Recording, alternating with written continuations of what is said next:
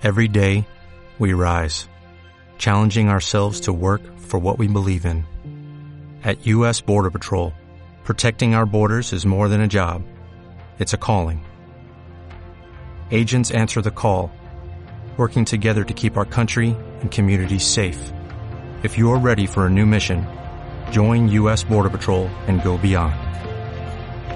Learn more at cbp.gov/careers. ¿Quién se siente atraído por quién y por qué?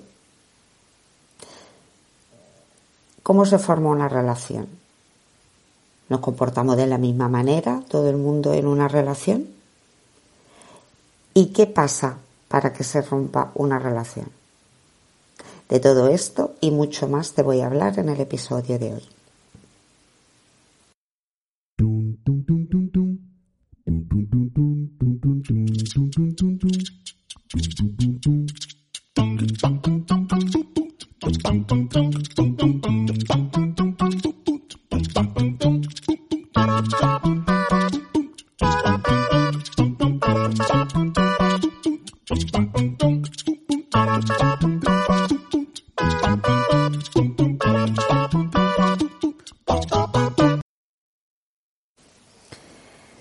Hola, ¿qué tal? Te doy la bienvenida a un episodio de En la Luna se vive mejor, un espacio donde se hablará de la vida en general y de psicología en particular.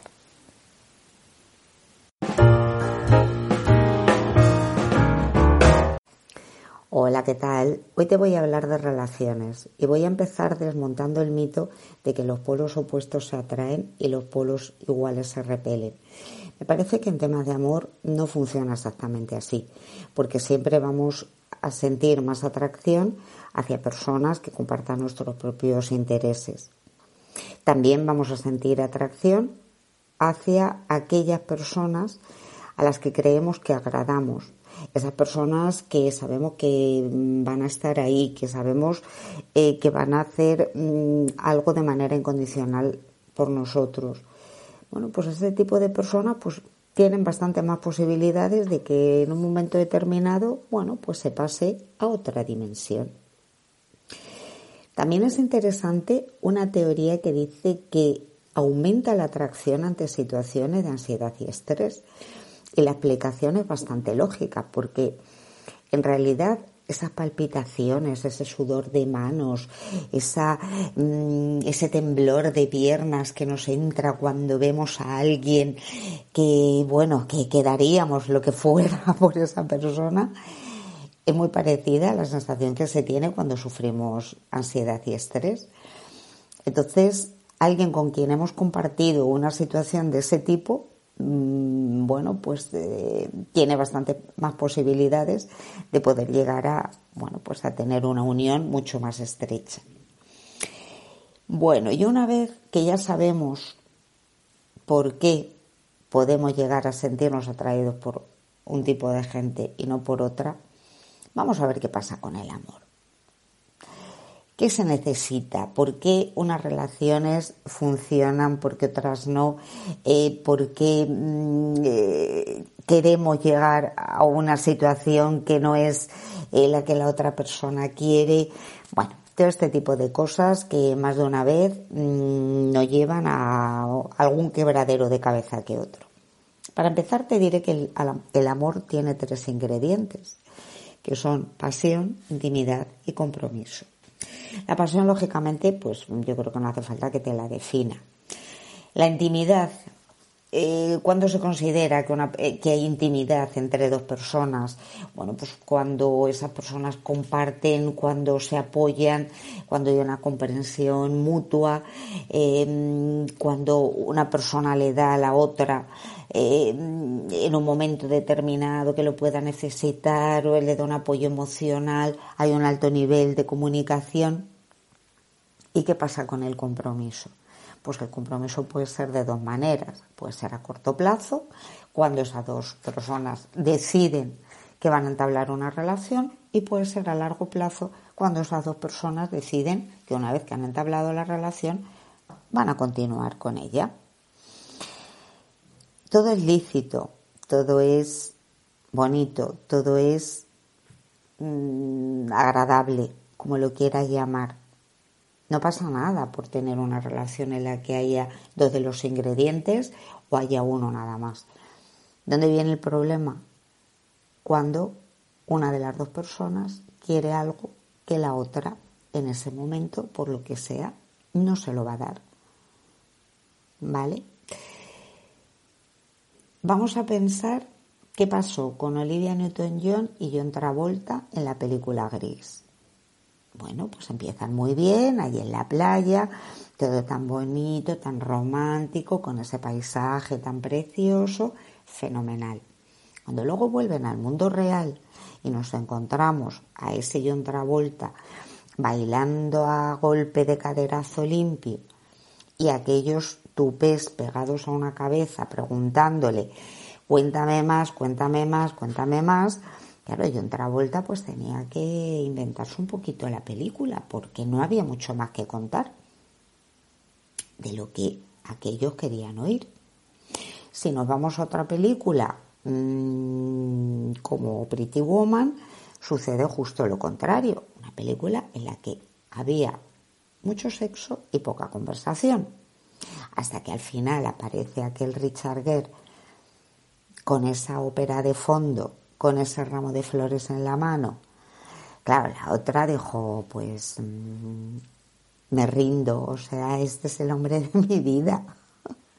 claro, tanto en una película como en otra, yo quiero pensar que mm, el amor verdadero llega justo cuando termino la peli, porque los 90 minutos o 100 minutos de antes no era amor verdadero, porque faltaba un ingrediente.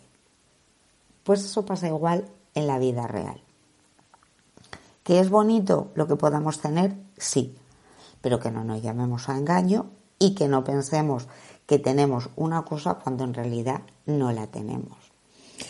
Una cosa muy curiosa es que en realidad no nos comportamos de la misma manera eh, una vez que estamos en una relación. Hombre, por supuesto, partimos de la base de que no todas las personas somos iguales, eso está claro, ¿no? Pero te voy a contar lo que en realidad influye. Influye bastante el apego que hayamos tenido eh, cuando éramos más pequeños, ¿no? Aquí te voy a hablar un poquito de la famosa teoría del apego de niños. Tenemos por un lado el apego seguro, el apego evitador o el apego ansioso, ¿no? Un niño que ha vivido una infancia con un apego seguro, bueno, pues mm, muestra una preocupación normal eh, cuando su madre no está con él, se recupera con rapidez y ya está, y sigue jugando.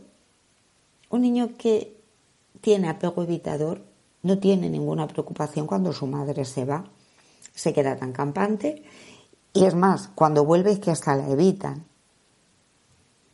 Y un apego ansioso es un niño que siente una preocupación extrema cuando la madre eh, se va, empieza a tener un comportamiento conflictivo, em, cuando vuelve la madre em, puede reaccionar de cualquier manera, eh, o bien se aferra a ella, la abraza, o bien empieza a pegarla, no sé, puede tener un comportamiento que vaya de un extremo a otro.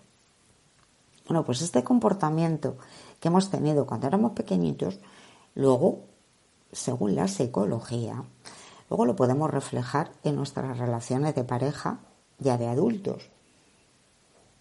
Una persona que haya tenido un apego seguro se caracterizará siempre por una capacidad para establecer una relación íntima y sentirse cómoda, bueno, teniendo una cierta dependencia de la pareja o dejando que la pareja dependa de ella, pero siempre dentro de mm, una relación sana, o sea, nada de relación tóxica, de eh, tengo que estar las 24 horas del día pegada a ti. ¿Qué pasa con el estilo evitador?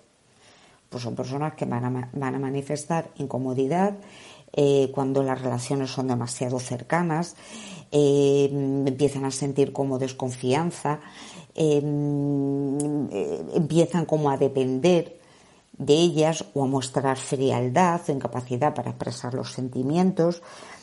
van a ser como un poco mm, ambivalentes. Y una persona con un estilo ansioso va a estar demandando continuamente mayor intimidad y atención por parte de su pareja y va a tener una preocupación desmedida ante un posible abandono. Cuando la pareja diga, eh, oye, mira, que por aquí no vamos bien, que yo creo que, mm, bueno, pues va a tener una reacción que no va a ser demasiado normal. Y ahora, ¿qué es lo que pasa cuando una pareja se rompe? ¿Por qué se llega a romper una pareja? Hay dos cosas que son cruciales, la falta de comunicación y los celos.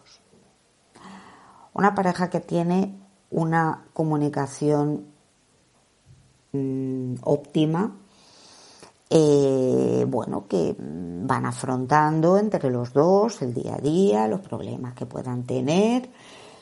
En el momento en el que haya un problema, van a llegar a un punto en común, van a llegar a poder encontrar una solución.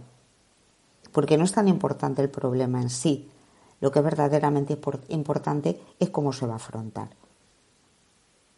En cambio, una pareja que ya de por sí tiene una comunicación mm, regular tirando a mal, pues en el momento en el que hay un problema, pues la pareja, bueno, pues está bastante abocada al fracaso. ¿Qué sucede cuando la falta de comunicación es importante? Va a aparecer la crítica, va a aparecer el desdén se va a empezar a estar a la defensiva y va a terminar con el alejamiento. Ni más ni menos.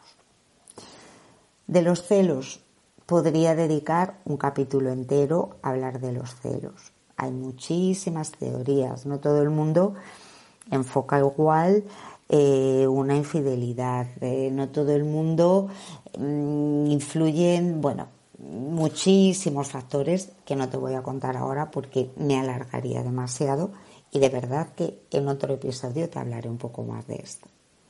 Y ya está. Hasta aquí mi episodio de hoy sobre las relaciones, sobre el amor. Y bueno, pues ya te he contado un poquito más de mí.